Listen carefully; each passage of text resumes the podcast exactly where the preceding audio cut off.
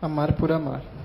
Em tempos distantes, havia uma família que, por motivos de falecimento dos pais, fora dividida e separada em orfanatos e agregadas em outras famílias.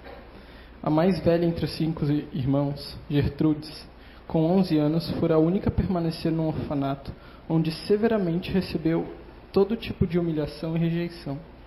Mas Gertrudes sempre entendia e perdoava. O que a consolava eram os ensinamentos mensais na missa, onde entrou em, su, em sua pequenina mente, em sua pequenina mente, os ensinamentos do perdão, onde o amor era amar por amar. E quando suas colegas sofredoras a questionavam sobre sua paciência e resignação com os governantes, sempre era ásperas e mal-humoradas. Gertrudes respondia: amar por amar. Elas devem ter algum problema, respondia ela. E o tempo foi passando, e Gertrudes tinha um grande sonho, o de reencontrar seus irmãos que já fazia bom tempo que não se via. Ela agora com 15 anos e já havia perdido a esperança de ser recolhida por alguma família e temia ser incorporada aos serviçais de estabelecimentos onde as jovens acabaram, acabavam se tornando mulheres prostitutas. Gertrudes costumava rezar todas as noites pedindo por seus irmãos e pelos pequenos abandonados. Mas nessa noite, pela primeira vez, resolvera pedir por si mesma com a intenção de poder um dia encontrar seus irmãos. Nessa noite, fora do corpo físico, ela recebe os espíritos de seus pais, juntamente com seu anjo protetor, que lhe disse: Gertrudes, minha filha, não percas a fé vai ser recolhida por uma alma muito nobre, e serás os olhos que a vida não lhe concedeu. E será teu porto seguro. Espere e confia. Não responda assim para a primeira resposta. Espera e confia. E assim Gertrudes acordou com esta frase em sua mente: Espera e confia. A primeira resposta não. E assim aconteceu. Veio um casal muito perturbado que queria levá-la para usá-la nos serviços da casa em outras ob coisas obscuras. O anjo da guarda auxiliou a governanta, que juntamente com Gertrudes respond não, não responderam positivamente. E logo, uma semana depois, Sara, uma jovem senhora cega de nascença, conheceu Gertrudes e ambas se abraçaram e desde aquele encontro jamais se separaram. Sara, com a ajuda da luz, sem enxergar, Gertrudes, um anjo de luz, de luz para servir e guiar uma mente voltada às sensibilidades do amor profundo. E através da posição social de Sara, Gertrudes conseguiu em 20 anos encontrar todos os seus quatro irmãos e numa reunião com todas apenas disse: Amar por amar. Jonas. Psicografia recebida pelo médium José Araújo em 5 de abril de 2006. Obrigada, crianças. Boa tarde a todos. Sejam todos muito bem-vindos ao pessoal da internet. Então, gente, estou aqui tremendo, né? Mas vamos lá. Hoje é um tema bem forte, né? Bem pesado. É um tema assim que a própria palavra, né, perdoar, que vem do latim, escrita perdonare, né? Se dividindo em dois sufixos. Per quer dizer além, doar quer dizer dar. Então a gente tem que ir além e doar. Se você está na condição de perdoar, é bem difícil, né? A gente ir além e dar.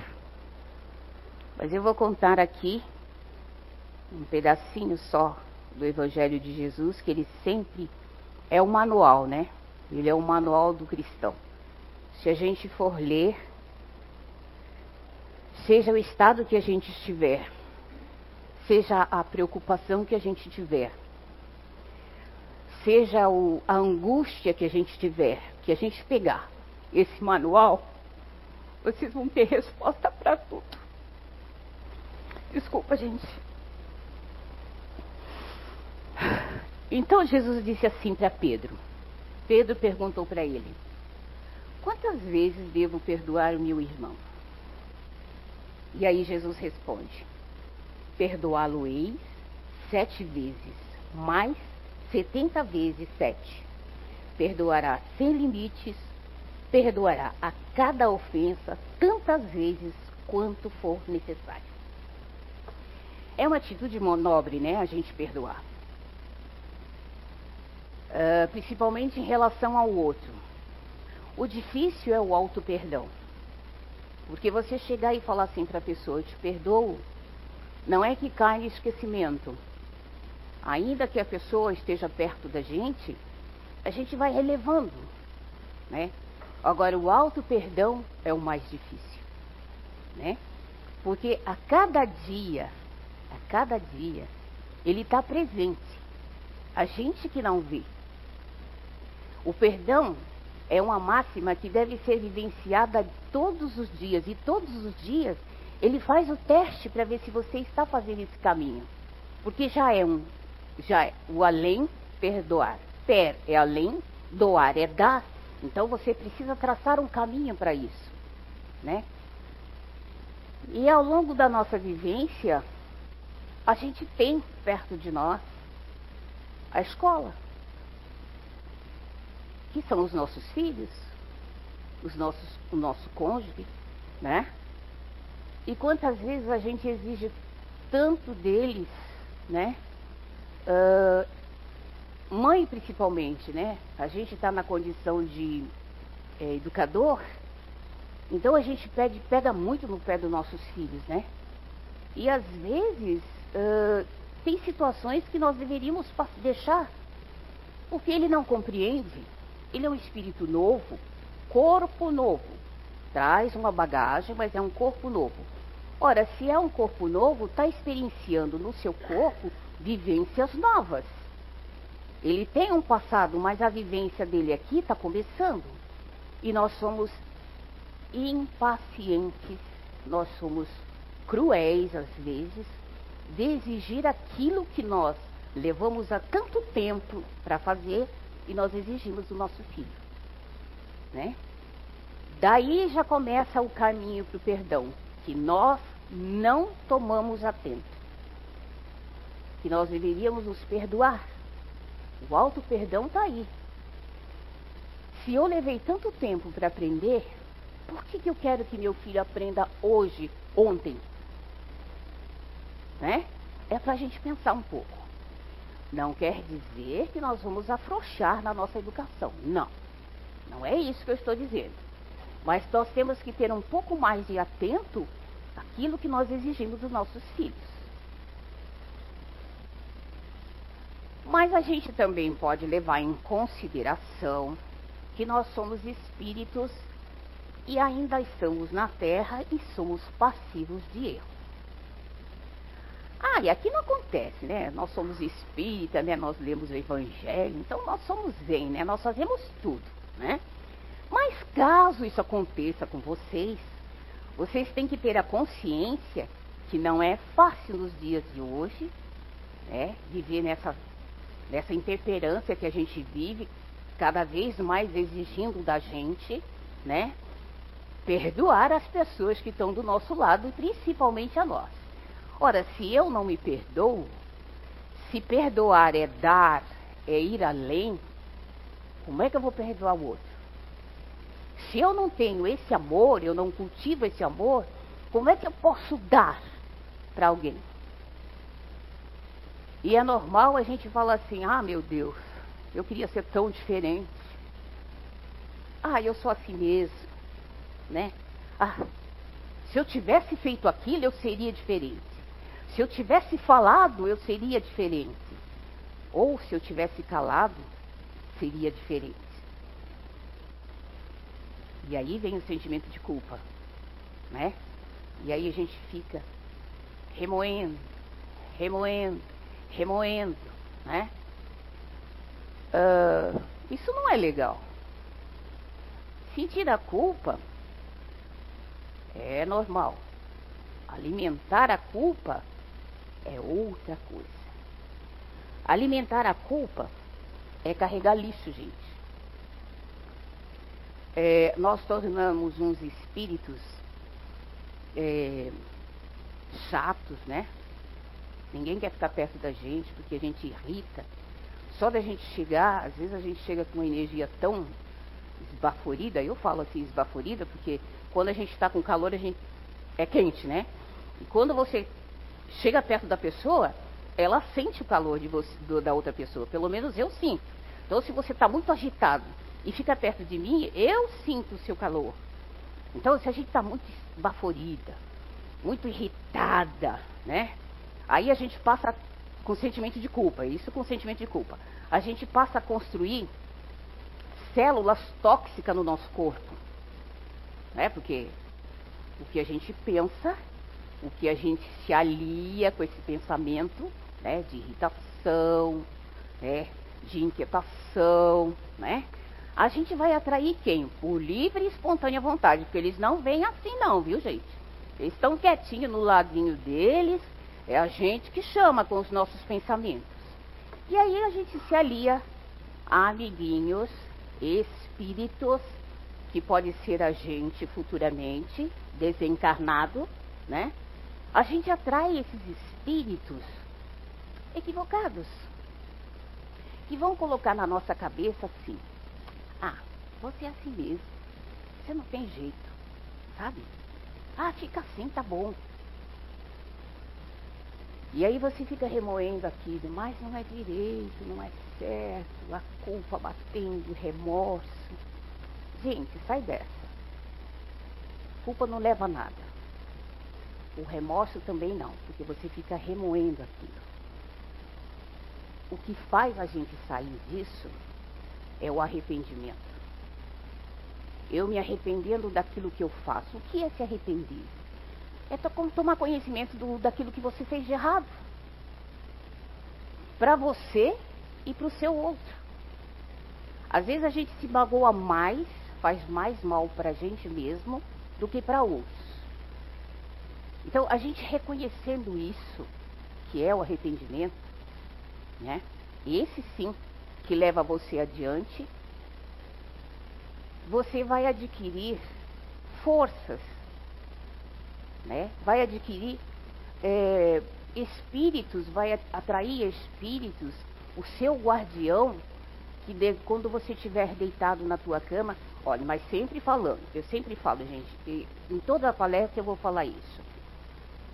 A prece é o melhor remédio para a nossa vida. A prece é o melhor consolo que a gente tem. Às vezes você está sozinho, uh, você se aquieta, porque há necessidade do silêncio. Para a gente se conhecer, há necessidade desse silêncio. E o silêncio mental, o silêncio espiritual, a quietude mesmo, né? Não ficar pensando no que eu vou fazer amanhã, no que eu vou fazer agora, daqui 10 minutos, não. É se aquietar mesmo, sabe? Passar uma borrachinha, ficar bem quietinha. E pedir para o teu guardião ajuda que você precisa. Ela vem. A gente fala assim, oh, eu tive uma ideia. Como sempre, né? Nós somos orgulhosos, né, a ideia foi minha. Mentira, né? Foi o teu guardião, mas mesmo assim, ele está ali para te ajudar. Né? Então quando você estiver nessa, nessa, digamos assim, nessa paranoia, né? De o que é certo, o que é errado, recorra à, à oração. Porque ela te dá o equilíbrio que você precisa, sabe? Ela tira você do alto flagelo, porque normalmente quando a gente entra nessa corrente de, de culpa, a gente toma uma, umas atitudes que não é saudáveis. Não são saudáveis. Normalmente a gente desenvolve, né? Sem querer, sem querer, querendo, entre aspas, você desenvolve doenças como depressão, né? Que mais? Pressão alta, que foi o meu caso. Que mais? Diabetes. Você fica azeda, né? E de repente o açúcar fala, tô aqui e aparece demais, porque você não, não sabe como dosar, ele sobressai. Uh, que mais? E outras doenças, né?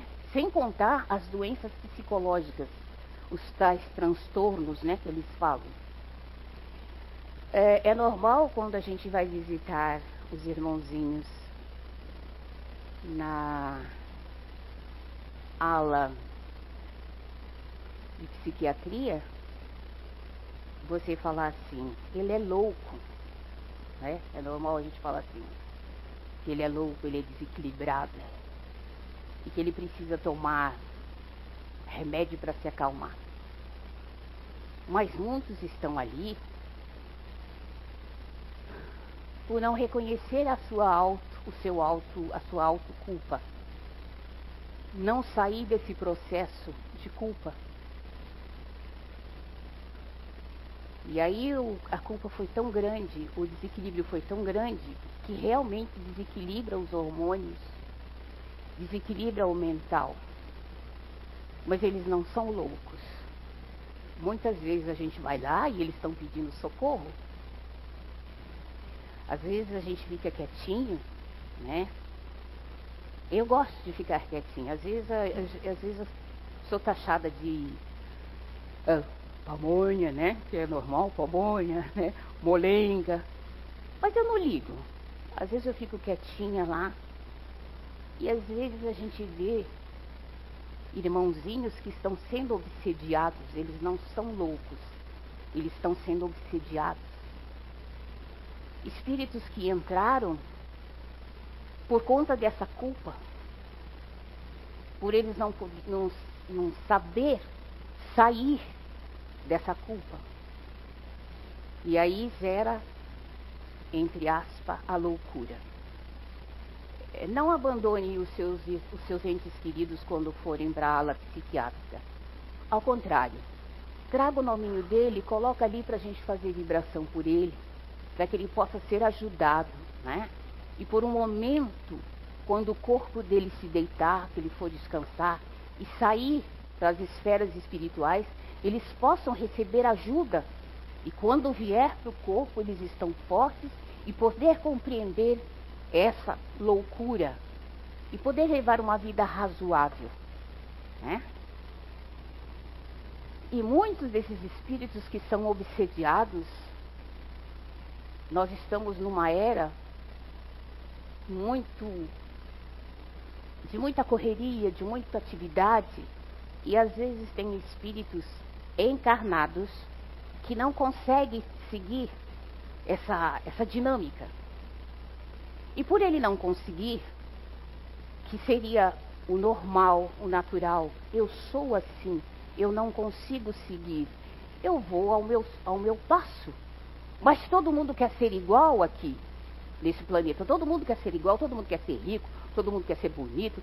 Não tira o mérito, gente. Vocês têm que trabalhar, ser rico sim. Vocês têm que ficar, fazer plástico, ficar bonito sim. Mas vocês ficarem bonitos, não parecendo com alguém. Entende? Porque tem muita gente que entra nessa neura, aí eu quero ser que nem Maome Campbell, né? Aí eu vou lá e falo pro cirurgião plástico, eu quero, ó, ele vai se virar e vai deixar. Eu um monstro, né? Eu um monstro. Então, não é isso. Se você acha que tem que fazer uma correção, faça sem culpa. Normal, natural. O que não pode ser excesso. Nós temos que ter temperâncias, medidas, equilíbrios. E por conta disso, muitos espíritos aqui, nessa era, estão sendo levados ao suicídio. Por não conseguirem seguir essa, essa vibe. Tem um caso que nós estivemos acompanhando na mesa mediúnica, que foi feita uma visita no hospital, e esse espírito, ele não se aceitava do jeito que ele era. Por ele não se aceitar como ele era, ele tentou o suicídio. Mas essa visita foi feita para esse irmãozinho Normalmente a gente faz visita para os desencarnados. E ele estava encarnado. Então gerou uma certa dúvida, uma certa é, certeza do porquê disso. Mas aí, conversando com esse espírito, havia uma corrente muito bonita em volta dele e falavam para ele os mentores espirituais e ele chorava dizendo que ele não queria ir embora. E esse mentor espiritual falou assim para ele: Nós vamos dar uma chance para você. Mas essa chance, você vai ter que ter a responsabilidade, porque quando nós assumimos o nosso auto perdão, nós também temos que assumir as nossas responsabilidades. Você vai ter que ter a responsabilidade de se aceitar como é. E mais, mais os danos que você causou ao seu corpo físico. Esse irmãozinho ficou muito tempo no hospital, fazendo terapia. Nós temos uma colega de trabalho que fazia uma terapia mental conversava com ele e ele saiu do hospital. Foi dado uma chance. Então eu penso assim: ora, se Papai do Céu acode todo mundo, não importa se você está com o pezinho lá dentro da outra esfera, mas que você se arrependa, você se responsabiliza pelos seus atos atuais e se você tem o mérito, se você é um coração bom, ele faz com que você consiga viver a sua vida e fazer o seu trajeto que você veio fazer aqui na Terra. Provavelmente ele vai servir de exemplo para muitos, e deveria. Porque a vida é um, tem um valor imenso. Nós que visitamos o mundo espiritual, gente, não é bom é, às vezes vocês falam assim, ah, eu queria ser médio. Olha, é uma responsabilidade muito grande, muito grande. Às vezes você vê coisas que se leva como lição. Se traz, eu, me, eu trago como lição. Mas o valor da vida aqui é muito grande. Vocês não imaginam a oportunidade que a gente tem de sanar nossos débitos, de refazer a nossa vida espiritual, porque nós podemos aqui desse lado traçar como nós queremos ser nas outras vidas. Sabe, eh, a oportunidade de você rever o teu passado e escolher as provas que você quer exterminar aqui, mas em vida. Então, vamos, quando vocês forem fazer uma oração, orem por esses irmãos que estão à beira do suicídio. Porque eles ficam nessa parte do arrependimento. Eles pulam essa parte do arrependimento. Eles ficam dentro da culpa. E ainda que seja por um instantinhozinho, um milésimo de segundo, ele sair do corpo e ter essa oportunidade de ver como é a vida, como pode ser a vida, e ele ter a responsabilidade de assumir o que ele tem que fazer aqui, isso é muito bom.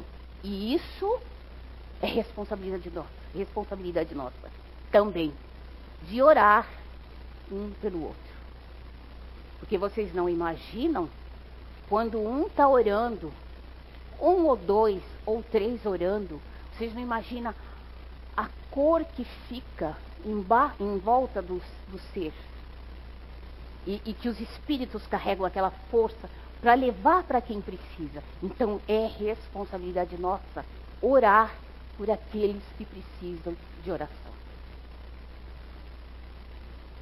E às vezes a culpa também pode ser carregada anos, décadas, uma vida inteira milênios de anos.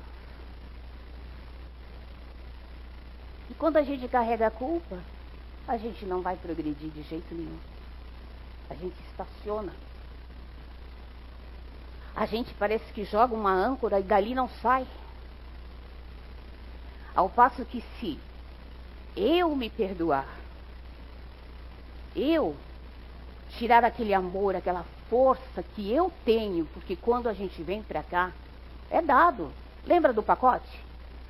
Ali naquele pacotinho que vocês não gostam de abrir, porque tem a contraindicação, mas leia a indicação. Lá tem esperança, tem fé, sabe? É, tem caridade, tem paz, tem tudo isso dentro da gente. Esse pacote está aqui. Claro que tem a, a contraindicação. Para você ter paz, o que, que você tem que fazer? Né? Ser paciente com ela, né? Ser benevolente com ele, ser indulgente com você, né? Não estou pegando pesado, né? Estou pegando leve, tá? Avaliar as minhas condições de ser humano, se eu estou vendo as pessoas como ser humano. Entende? Então, isso é resignar-se com responsabilidade. É se conformar e traçar um novo caminho para que eu possa sair, me levantar, ganhar força e trilhar. Porque o nosso caminho, gente, é muito bonito. Nós viemos aqui para ser felizes. É, a, maioria dos espíritas fala assim, ah, mas esse mundo não, não dá para ser feliz. Dá sim. Dá para ser feliz. A partir do momento que eu vejo que eu tenho faltas, que eu tenho dívidas, que eu erro, eu sou um ser que ainda estou em evolução, eu estou ainda aprendendo. Quando eu consigo ver isso, é fácil ser feliz. Porque eu também vejo tudo isso no meu irmão e isso é normal. Ele não é um ET. Ele é desse mundo. Ele é desse mundo. Ah, mas só porque ele deu uma escorregada, fez uma falcatrua. Ai, eu vou lá e. Sério? E aqui dentro, como é que tá? Você é 100%? Se você fosse 100%, você não estaria aqui. Estaria em mundos mais adiantados. Aliás, estaria fazendo um planeta para nós aqui, né? Um pouquinho melhor. Né? No mínimo. Mas não é assim, gente. A gente veio aqui para aprender, para errar junto, caminhar junto. Nada foi, nada foi feito por acaso. Cada um de vocês tem a responsa responsabilidade comigo, para comigo. E eu tenho a responsabilidade com vocês. Então é uma troca. E se a gente e se a gente se enclausurar nos nossos pensamentos equivocados, nos ligando no passado, sem a esperança do presente e do futuro, nós estamos errando. Quando Jesus disse para Pedro,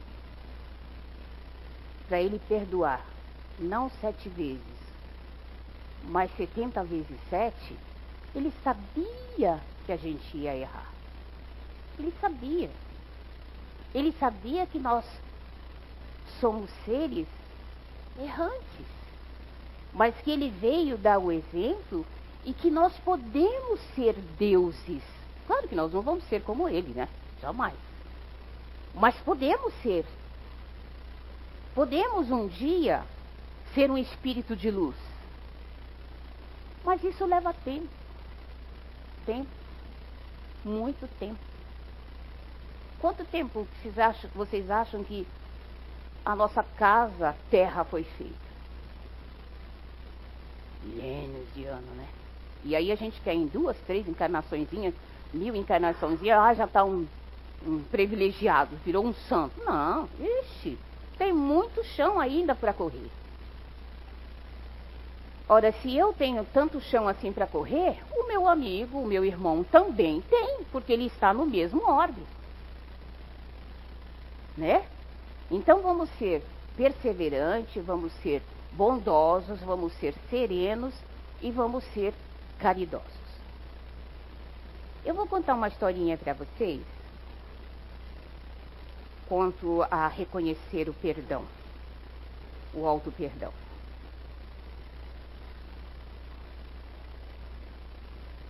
Eu vivi isso na pele.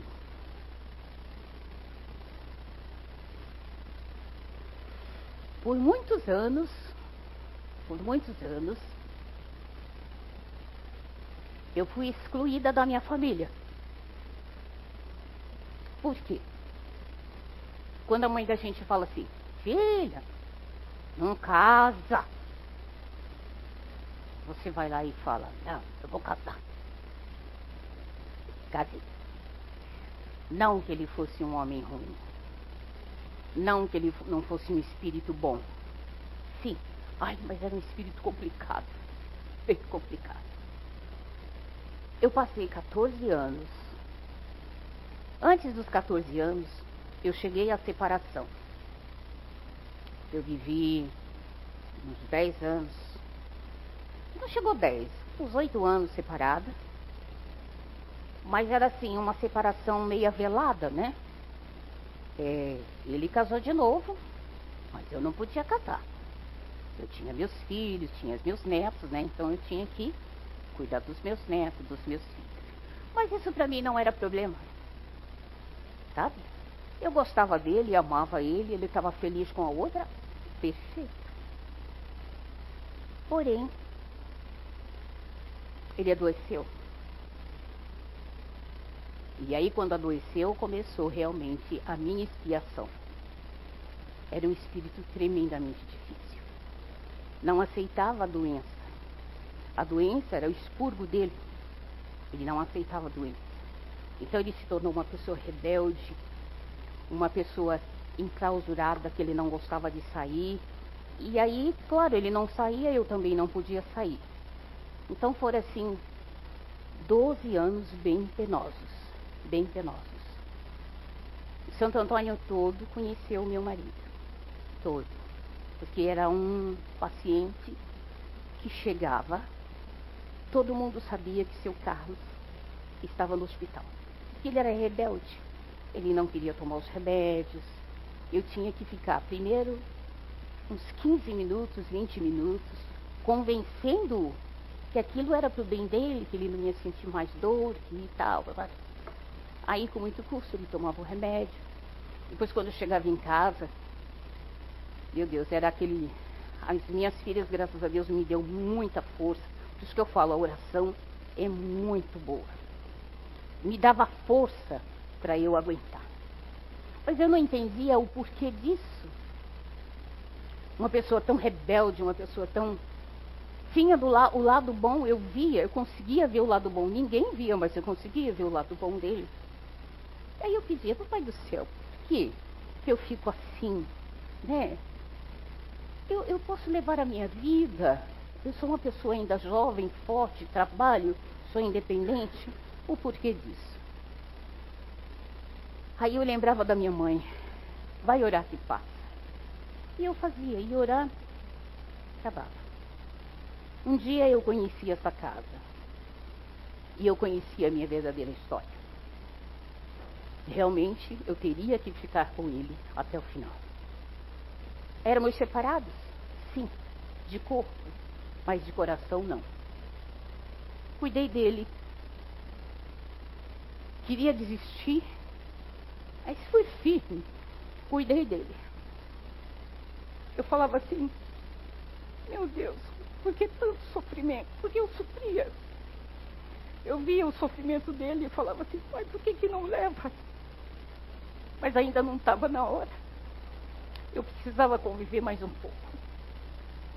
Aí um dia vim na casa, conheci a história em que, no passado, não muito distante, em uma das minhas vidas, eu fui muito rebelde.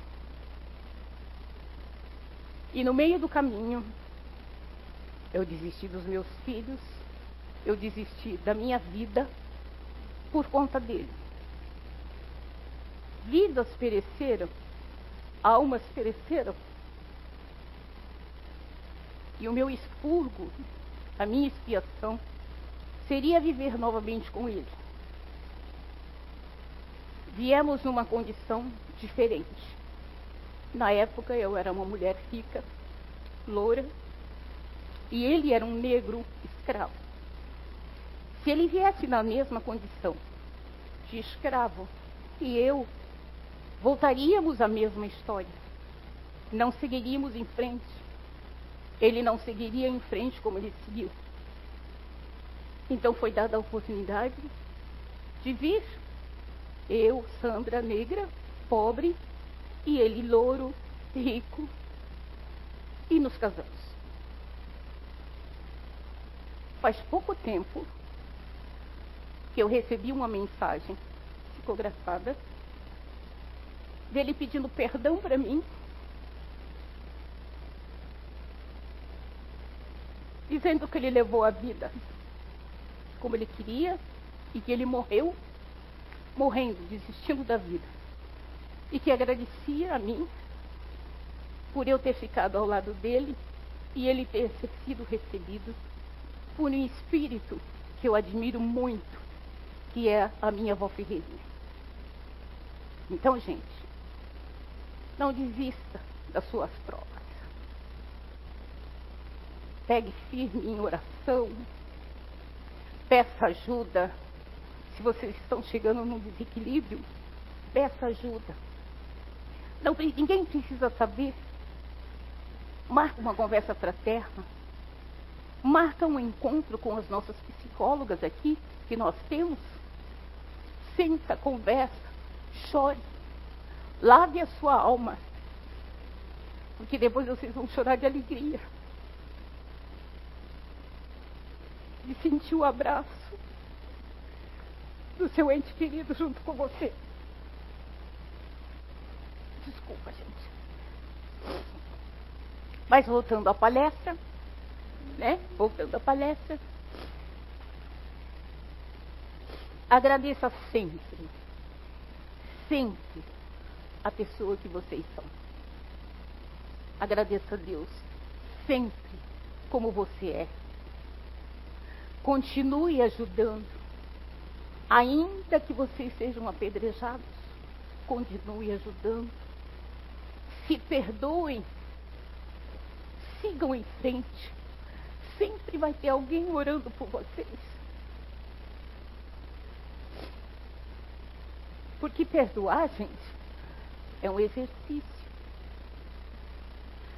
É como um maratonista. Todo dia ele sai cedinho para treinar. Porque ele sabe, quanto mais ele treinar, mais certeira vai ser a vitória dele. Então seja como maratonista. Exercite o amor. Exercite o amor com atitudes, com ação, com oração, porque oração é ação, gente. É pensamento, quando você pensa assim, meu Deus, eu quero que aquela pessoa seja feliz. Mesmo que ela esteja lá no fundo do poço, ela vai achar um momento feliz. Ainda que seja internamente. Com ela mesma, ela vai rir. Puxa, é mesmo, que legal, eu passei. Sai daquela tristeza, sai daquela nuvem que envolve ela. Nós devemos sempre ter conosco o que Jesus disse para Pedro: Aplicai-vos a vós mesmo, perdoai, use a indulgência, sede caridosos, sede descarinhosos, até pródigos no vosso amor. Daí porque o Senhor vos dará. Se você se abaixar, ele te levantará. Se alguém te humilhar, ele vos fará sentar à sua direita. Muita paz a todos.